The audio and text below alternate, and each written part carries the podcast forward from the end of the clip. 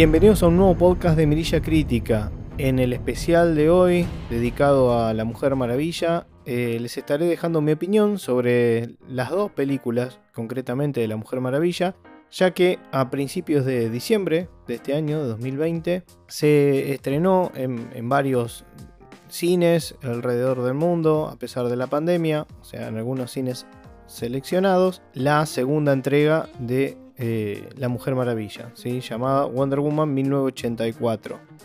Em, y hace unos pocos días, el 25 de diciembre, se estrenó, se lanzó en la plataforma de HBO Max.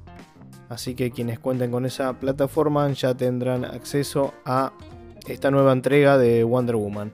Debido a esta salida, quise primeramente repasar la primera entrega para luego sí eh, zambullirme directamente a lo que es eh, la nueva entrega.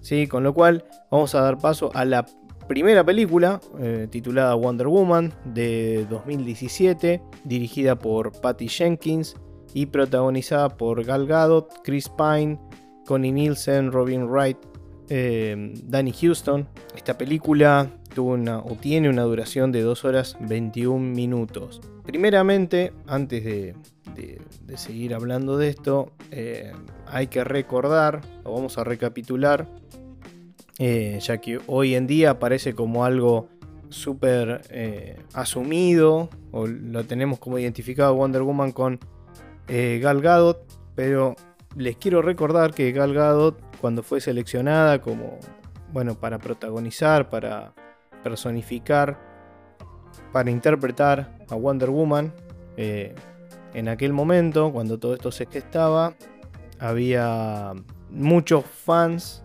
eh, se habían levantado, ¿no? Como en discordia, ya que la consideraban demasiado delgada, ¿sí?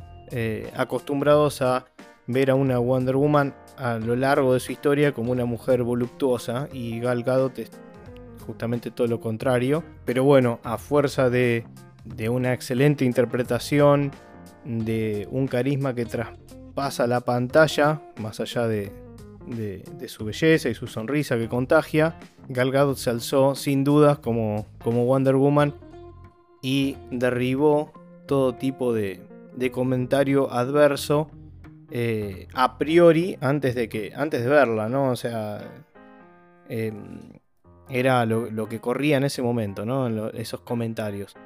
Luego todo eso fue desechado y ya nadie duda que Gal Gadot es Wonder Woman por excelencia. Y en esta primera película se hace obviamente una introducción a este personaje. Recordemos que ella, Diana, es una princesa eh, y guerrera amazona que, bueno, se encontraba viviendo en la protegida, aislada y paradisíaca isla de Temishira y que, bueno, fue, por, fue, criada por, por, su madre, eh, la reina Hipólita, eh, interpretada por Connie Nielsen. Y bueno, también sus tías, ¿no? La, general Antíope y Melalipe. La general Antíope, protagonizada por Robin Wright. Em, Diana fue entrenada para ser una luchadora, ¿sí? como el resto de las Amazonas. Pero bueno, tenía algo que su madre no, no le quería eh, como meter presión, digamos, y ella sabía de quién se trataba, pero la pequeña todavía no, no, tenía, no tenía idea, sí se mostraba con ansias de eh, querer hacer una carrera más, porque veía a sus pares y a sus... Eh, em, al resto de las amazonas, ¿no? Entrenar y ella siempre quería tomar clases con, con su tía Antíope. Eh, entonces, mientras la madre la quería proteger y sobreproteger, digamos, del mundo exterior, sabiendo de qué se trataba, teniendo en cuenta los antecedentes de, las guerras que, sufrieron, o de la guerra que sufrieron las.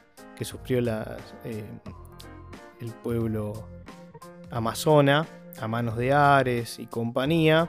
Hipólita como que, que temía que eso, sabía que iba a volver en algún momento pero como que, bueno, la quería proteger de todo ello y en contrapartida, su, su tía Antíope la quería preparar justamente para, para cuando llegue ese tiempo, sabiendo de qué se trataba, de que, bueno, al fin y al cabo Diana era una, una diosa, y también la quería preparar para cuando, bueno, esos tiempos felices y en paz se acaben, estén preparados para, esté preparada para salir de esa isla, ¿no?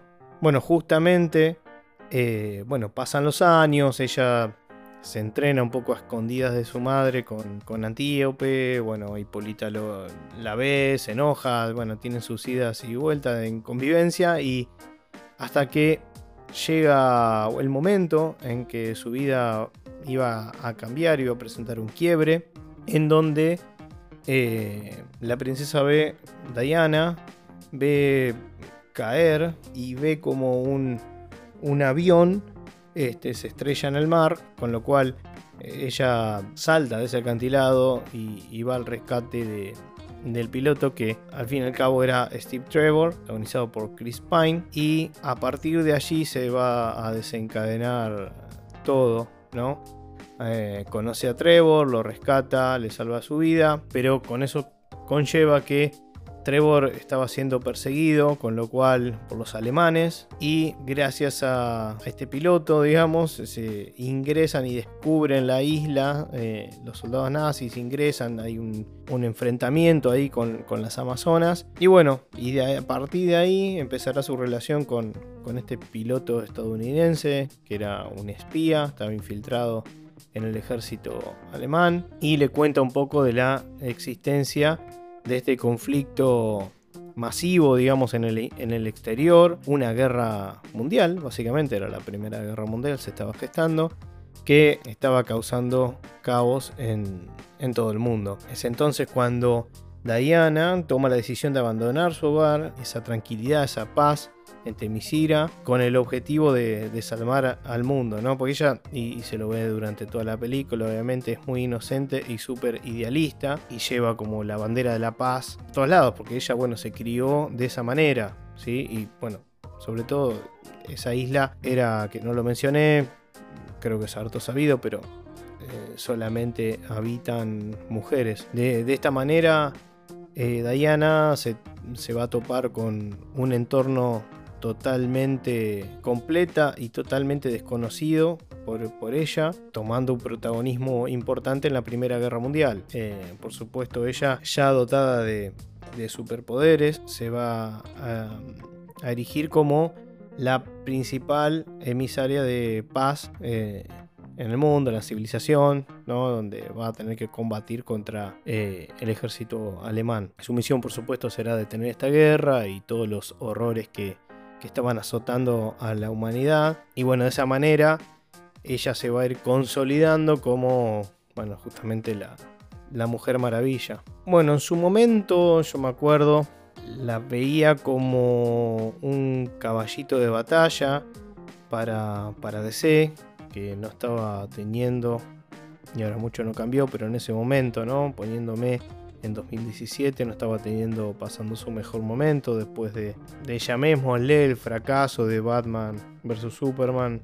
Pensaba que con Wonder Woman podía ser como una, como una especie de isla, ¿no? Eh, un oasis dentro de, del mundo de, de, DC, cinematográficamente hablando. Y bueno, algo así se, se logró porque Wonder Woman fue muy bien recepcionada tanto por, los fans, por los seguidores, por los cinéfilos y por, por los amantes del personaje, y así como la, crítica especializada también. Y Wonder Woman un poco también significaba, digamos, empoderamiento de la mujer o ese símbolo eh, que de hecho trascendió el cine. Hay un dato no menor que parece como llamativo, es que la última vez que una digamos que un personaje de superhéroe femenino fue protagonizado fue por el, si no mal, no recuerdo, era en el 2003 Electra. Así que digamos como que volvió a traer el personaje femenino. Después lo tuvimos con Captain Marvel, del lado de Marvel, sí. Y ahora, bueno, después tendremos Black Widow y hay, como un resurgimiento de eso. me parece buenísimo porque hay un montón de personajes que están bárbaros. Así que está bueno que, que, pase todo esto, ¿no?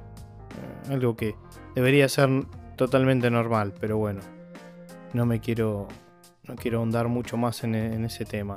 Ahora, yendo al film en, particular, eh, nos cuenta el origen del personaje y su crecimiento, cómo va aprendiendo y forjándose como eh, una verdadera, verdadera guerrera amazona.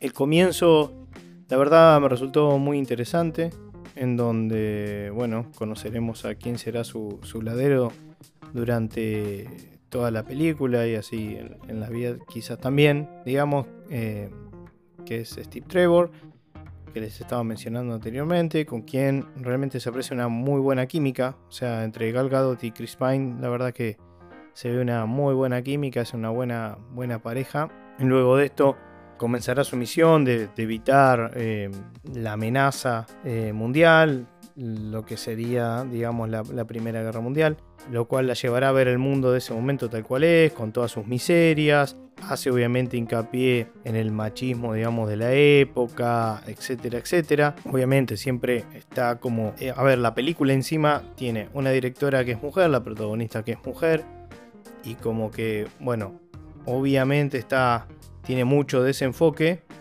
eh, y nos muestra cómo, cómo se, definían algunas situaciones, ¿no? Y lo van a ver en algunas escenas en particular, como eh, algo que hoy nos parece como raro, ¿no? Que, no se la escuche por, por ser mujer, quién invitó a esta mujer, dicen en alguna reunión y cosas así que, a muchos les parecerá como raro, pero bueno, eran cosas de la época, es tan bueno que, se muestren, eh, a mí me gustan esas cosas de, época, por más que parezcan hoy en día como algo recontra loco, no solo el tema de género, sino en, otro sentido, cómo, cómo se dirimían ciertas situaciones y cosas, y bueno, te muestra un poco la evolución o involución, según cuál sea el caso a veces, hay, hay involuciones también, eh, pero está bueno que te lo retraten, que lo retraten, perdón, cómo se, cómo se veían esas situaciones en esa época.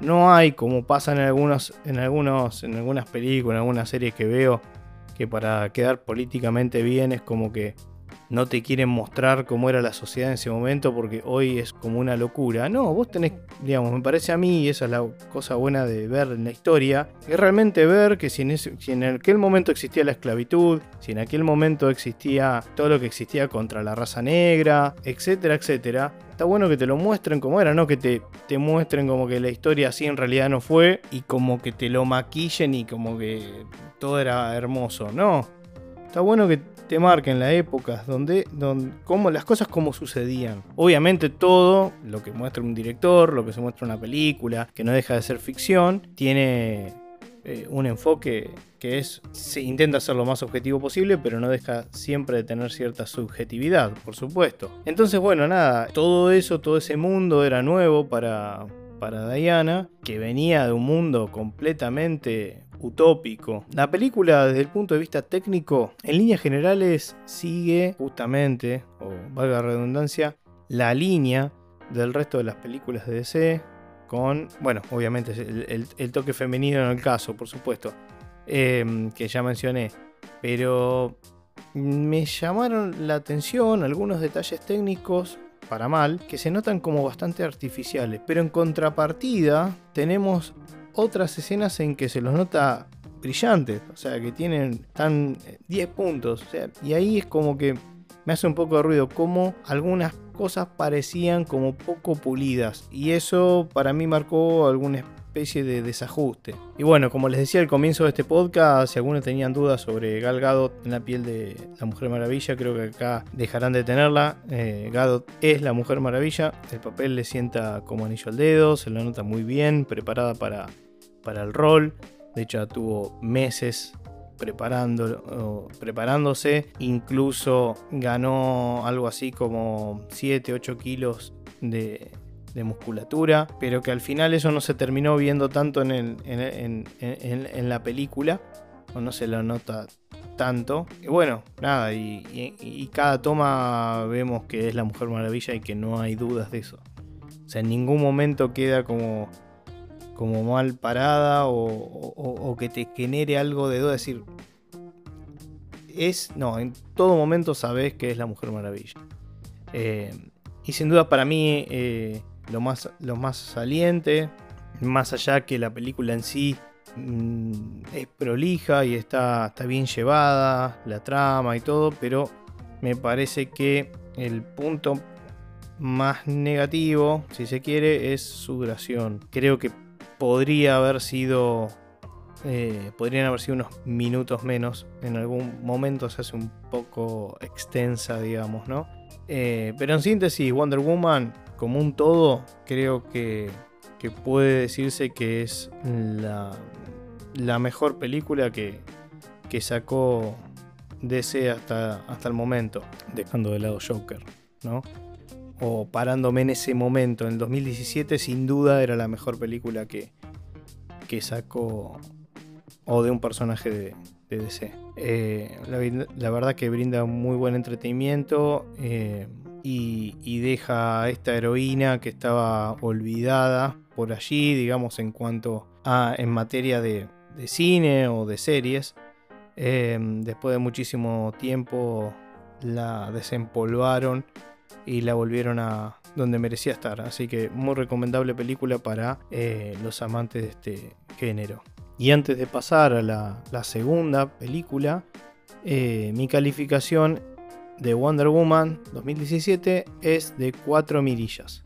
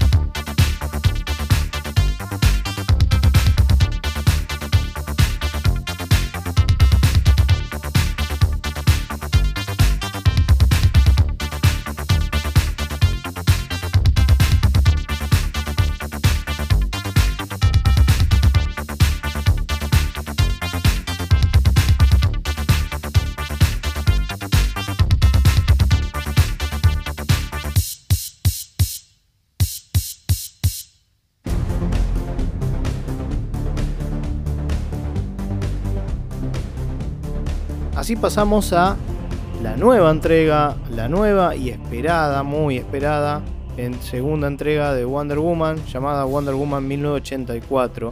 También dirigida por Patty Jenkins, protagonizada por Gal Gadot, Chris Pine. Aquí se agregan como villanos Kristen Wiig y Pedro Pascal. Que, bueno, ahora al querido Pedro lo estamos viendo por, por todos lados, ¿no? Hasta en la sopa, están todos lados.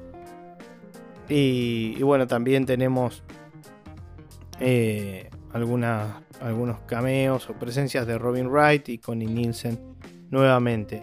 La película dura un poco más que su antecesora, dura 2 horas 31 minutos. Sin duda es una película que se, se hizo esperar, como casi todas las que las de esta época debido a la pandemia, pero era muy esperada y fue muy digamos, en, en cuanto a conferencia o... Sí, en cuanto a conferencia que había, Wonder Woman era como la lanza, digamos, de, DC, nuevamente como caballito de batalla y muy esperada por el público. Como les comentaba, se estrenó en algunos cines a principios de diciembre eh, y el 25 de diciembre se lanzó en la plataforma de HBO Max, así que allí la podrán encontrar ya en estos días. Bueno, a ver, esta película ya en las diferentes notas que fue dando, conferencias, Zoom que, estuvo dando Patty Jenkins, ya nos avisaba de que se iba a tratar de una película que distaba bastante de la, de la primera. Ya con su nombre como que nos, nos quiso... El nombre y el tráiler, me acuerdo, eh, con la música ochentosa. Eh, nos marcaba que iba a ir por otro lado, ¿sí? no tan solemne y seria como, como fue la primera. Recordemos, la primera estaba, como les decía, ubicada en el tiempo durante el, transcurso de, la Primera Guerra Mundial, y acá ya estamos hablando de 1984, o sea, pasaron muchísimos años. Y bueno, en el, en tráiler veíamos a Chris Pine eh, algo que ya nos llamaba la atención, algo que no aclaré en este, en este podcast, que lo tendría que haber hecho quizás, es que no voy a incluir spoilers de ninguna de las dos películas. Bueno, ya pasamos la primera, pero tampoco voy a incluir spoilers, por más que me encantaría hacer un montón de comentarios sobre cosas que pasan en esta segunda entrega, pero lo voy a dejar para no influenciar ¿Sí? en los puntos de vista. O sea, quisiera que la miren, saquen sus propias conclusiones. Mi recomendación es que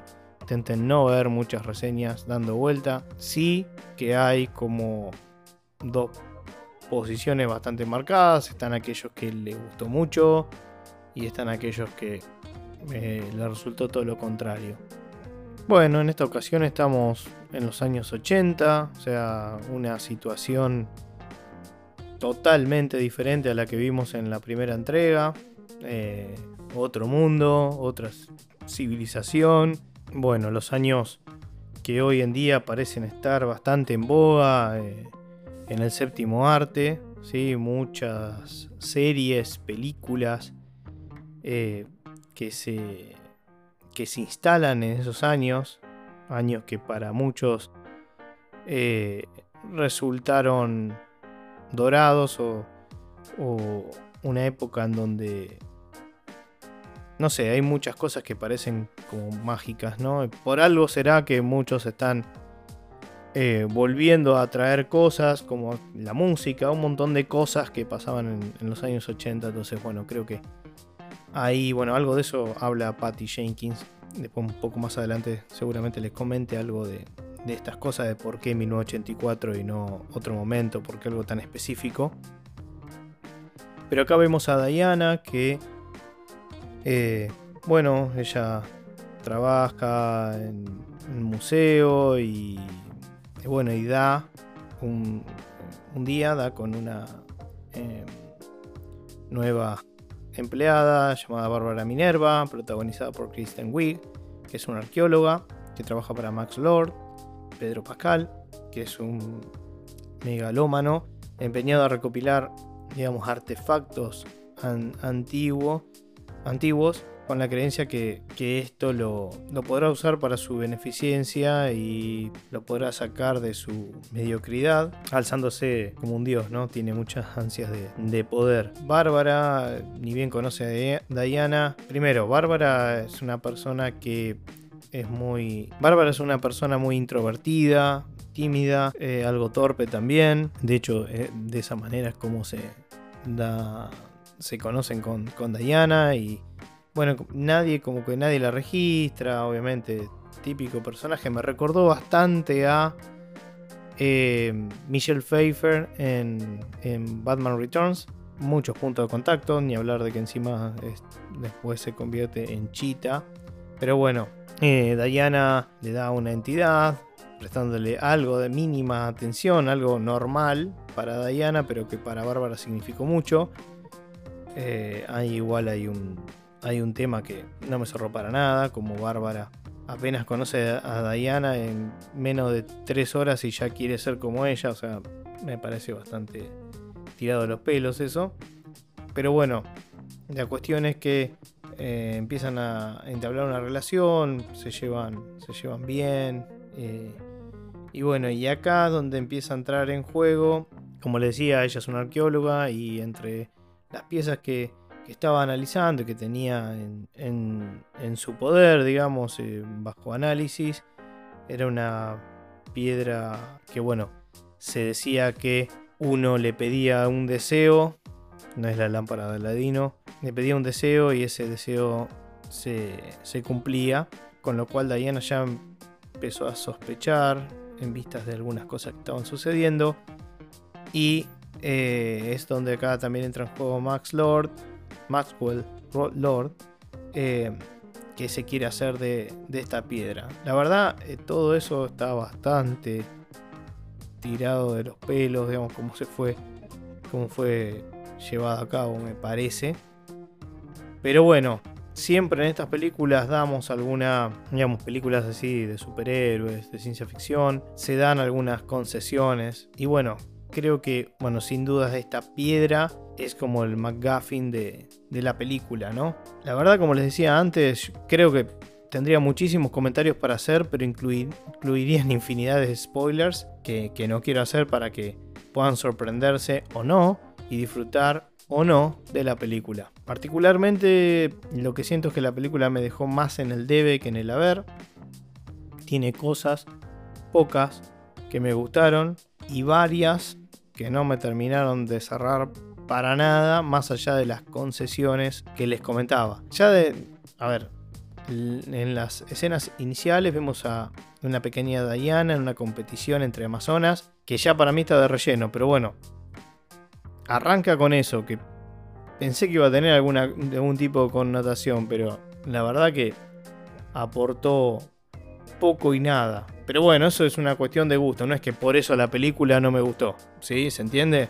Pero bueno, ya arrancó de esa manera. Acto seguido, vemos una especie de copia de la apertura de Superman 3, mostrando a la Mujer Maravilla atrapando a unos ladrones de una manera justamente como ochentosa, con toques de comedia, y esto ya nos marca un desprendimiento total de su antecesora. Algo que, como les comentaba, Patty Jenkins se encargó de remarcar en cuanta entrevista conferencia tuviera. Porque ella buscaba otra cosa en esta, en esta segunda entrega. Ella quería mostrar también. A ver, en la primera muestra cómo se, for, cómo se, cómo se forma y cómo se forja ella o cómo se alza ella ah, como la Mujer Maravilla y como que se quedó con muchas ganas de mostrar otras cosas. Entonces acá es como que ya la quiere, ya arranca con la Mujer Maravilla consolidada y quería como mostrar eso, más centrarse en esas cosas. Que igual entre paréntesis digamos que las escenas de acción, teniendo en cuenta que dura 2 horas 31, más allá que, repito, es muy entretenida, en ningún momento se me hizo densa. Eso debo reconocerlo pero no tenemos grandes secuencias de acción. Son cortas y concretas. ¿sí? Creo que la peli tiene varias fallas, entre las más importantes para mí es la desprolijidad. ¿sí? La, la película se muestra como caótica en sus conceptos y tonalidades, como que por momentos me resultó, siempre estoy hablando desde mi óptica, por supuesto, yo no voy a decir que esa e, esto es la verdad absoluta. Es lo que me pareció a mí. Queda como chocante por momentos, que pasamos de momentos absurdos y cómicos, digamos, a solemnes y serios y como, e incluso hasta violentos, pequeña violencia, pero algo. Eh, entonces el tema es el, el cómo, y el cómo, en mi opinión, es uno de los grandes problemas que tiene, que presenta esta película. ¿sí? Me queda la sensación que quisieron abarcar muchas cosas y siempre se me viene a la cabeza Spider-Man 3, pero no, tiene, no tiene que ver con la cantidad de personajes, sino con los temas que quisieron abordar y, mostrar de, cada personaje, como que fue muy caótico, desordenado, desprolijo la manera en que lo llevaron a cabo. Y bueno, me queda esa sensación, ¿no? Y que no supieron bien a qué darle más entidad. El guion y la trama son bastante flojos. Eh, hay situaciones como las que lo comenté, como demasiado absurdas o inverosímiles. Eh, como las que lo comenté, digo, entre, entre Bárbara y Diana. Que ella desea ser como Diana, que la ve como perfecta, hermosa y encima que todo el mundo llama la, o sea, que llama la atención de todo el mundo. La conocí hacía 30 minutos, o sea, como que no tenés otra, otro deseo que pedir que a la persona, que ser igual a una persona que acabas de conocer y ni siquiera sabes cómo es. Es raro. Otro, sin entrar mucho más en detalle. Tendría bastantes cosas para comentarle, pero ya iría mucho más allá de lo que. del lugar donde, donde quiero ir en este podcast. Pero. Steve Trevor se pone a pilotear un, un avión. Está bien, él es piloto, pero pasaron muchísimos años. La tecnología es totalmente diferente. ¿Cómo pasó de, de, pilotear un avión de la Primera Guerra Mundial a un avión de los años 80? O sea, inexplicable. Pero bueno, concesiones. Después, bueno, nada, así situaciones que están muy tiradas de los pelos o que a mí me sonaron muy tiradas de los pelos, ni hablar del final. Que que no es más que seguir con esta sintonía caótica que, que venía la película, ¿no? Eh, de hecho, como suele ocurrir en, una película, es como que tenemos pues, normalmente se, puede dividir de varias maneras, por supuesto, pero si la separáramos en dos actos, en la primera hora y, en la hora y pico que sigue, como que la película al inicio viene mejor del cómo termina, me parece. Pero bueno, les digo, la película Realmente es muy entretenida, no dejen de verla si, si estaban esperando verla. Si la aquellos que están dudando, eh, no la miren, qué sé yo. A ver, me imagino que si quieren ver esta película es porque vieron la primera y les gustó. O sea, que es casi una obligación ver la segunda parte, ¿no? Gal sigue siendo por lejos lo mejor. Con, con, esa la sonrisa y mirada que son inigualables, que su carisma traspasa la pantalla. Y y casi que justifica todo, todo esto. Christian Wiig y Pedro Pascal acompañan bien, más allá que el personaje de Maxwell Lord siempre como que se muestra el límite, como que está al borde de la sobreactuación, pero no es problema de Pascal, sino de un tema de, de guion. Creo que él a nivel actoral, digamos, está muy bien, pero el personaje como que no me parece demasiado pasado de rosca, digamos. Después vuelvo a tener el mismo problema que tuve en la 1 desde la parte visual. Eh, por momentos me pareció genial y por otros medio pelo. No sé ahí qué, estaría pasando, si me pasa solo a mí, pero es, es, exactamente lo mismo que me pasó con la primera entrega.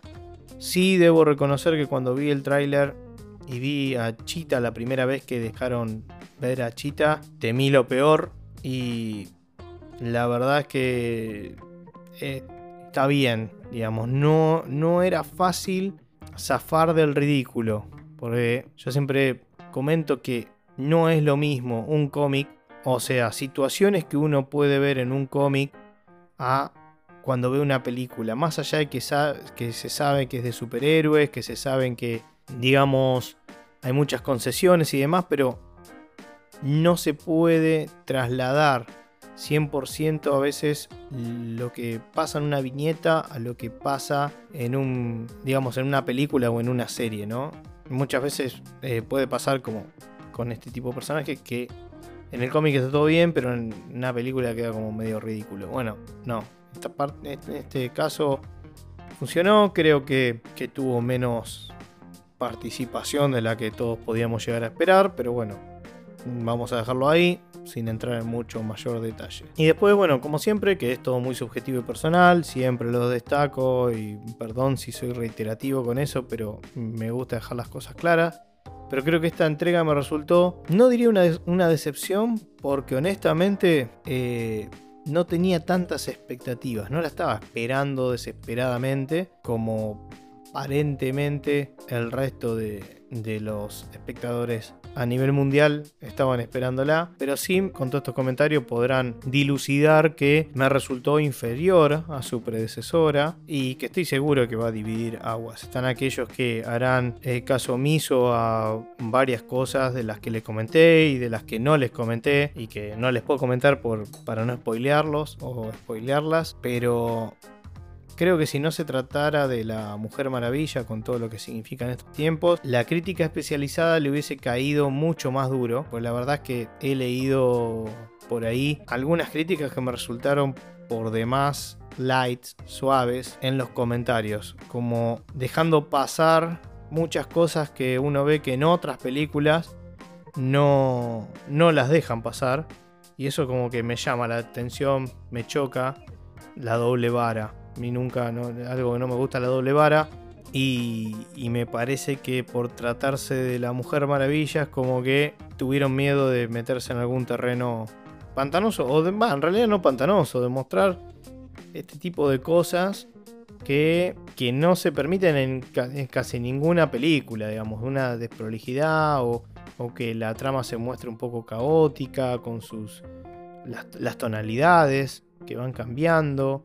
Em, porque el problema no está en, el cambio de la tonalidad, sino en cómo lo, llevas a cabo. Pero bueno, cada uno sabrá la manera en que lo, critica eh, o, lo que, opina, ¿no? Y algo también a comentar, es que hay una escena post créditos, así que estén, estén atentos y quédense para ver esa, escena.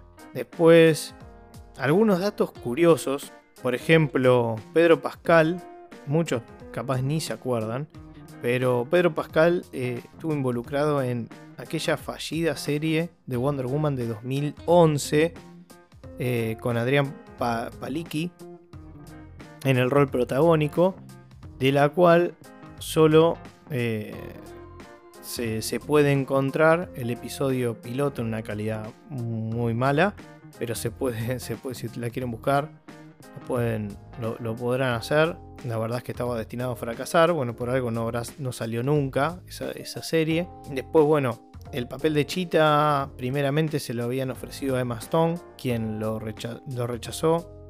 Y bueno, y así se quedó Kristen Wiig. Que Kristen Wiig, mm, recuerden que ella es una actriz que muy reconocida en la comedia. Es muy buena comediante. Con lo cual me parece que el rol que, hizo acá lo hizo muy bien no tengo nada para, decirlo, creo que el personaje está muy bien armado. Como les decía, como que me viene, se me viene reminiscencias de Michelle Pfeiffer eh, en, su, en su papel en Batman, eh, en Batman Vuelve. Eh, recuérdenla cuando lo vean, recuerden, a ver si no, si no, recuerden esto que les estoy diciendo y fíjense si no es, si no es parecido parecida, mejor dicho. Em, o parecido el papel. Pues bueno, la armadura dorada, que ya se revela en el tráiler, así que no es ningún spoiler, de, Asteria, se basa en la armadura que usa la Mujer Maravilla en la notable novela gráfica del ex Ross, eh, Kingdom Come. Después, ¿qué más? Bueno, esto marca algo, algo bastante importante, que Gal Gadot recibió 10 millones de dólares por esta película, creo que sí, 10 millones, y en la primera había recibido 300 mil. Después, algo que había quedado pendiente, estoy haciendo memoria, la directora Jenkins, eh, ¿por qué eligió 1984? Ella dice que en los años 80, digamos, eligió los años 80 como escenario de la peli porque la vio como el apogeo de la civilización y la sociedad eh, occidentales por lo que ofrece la oportunidad de explorar cómo Wonder Woman lidiaría con los tipos de villanos que provienen de esa época. Eso es literal, eso sí lo leí porque es un, entrecomillado la, de la directora en una de las declaraciones. Bueno, y finalmente les doy mi puntaje de esta película, eh, que no va a sorprender a este punto, pero para mí son 2.5 mirillas me resultó regular y, bueno, como les dije, inferior a la primera. Así que bueno, de esta manera vamos cerrando este especial de Wonder Woman de Mirilla Crítica. Recuerden que nos pueden seguir en Instagram y en Spotify, también en otras plataformas digitales de podcasting como Google Podcast, Apple Podcast y Pocket Cast. Nos escuchamos en el próximo podcast. Hasta luego.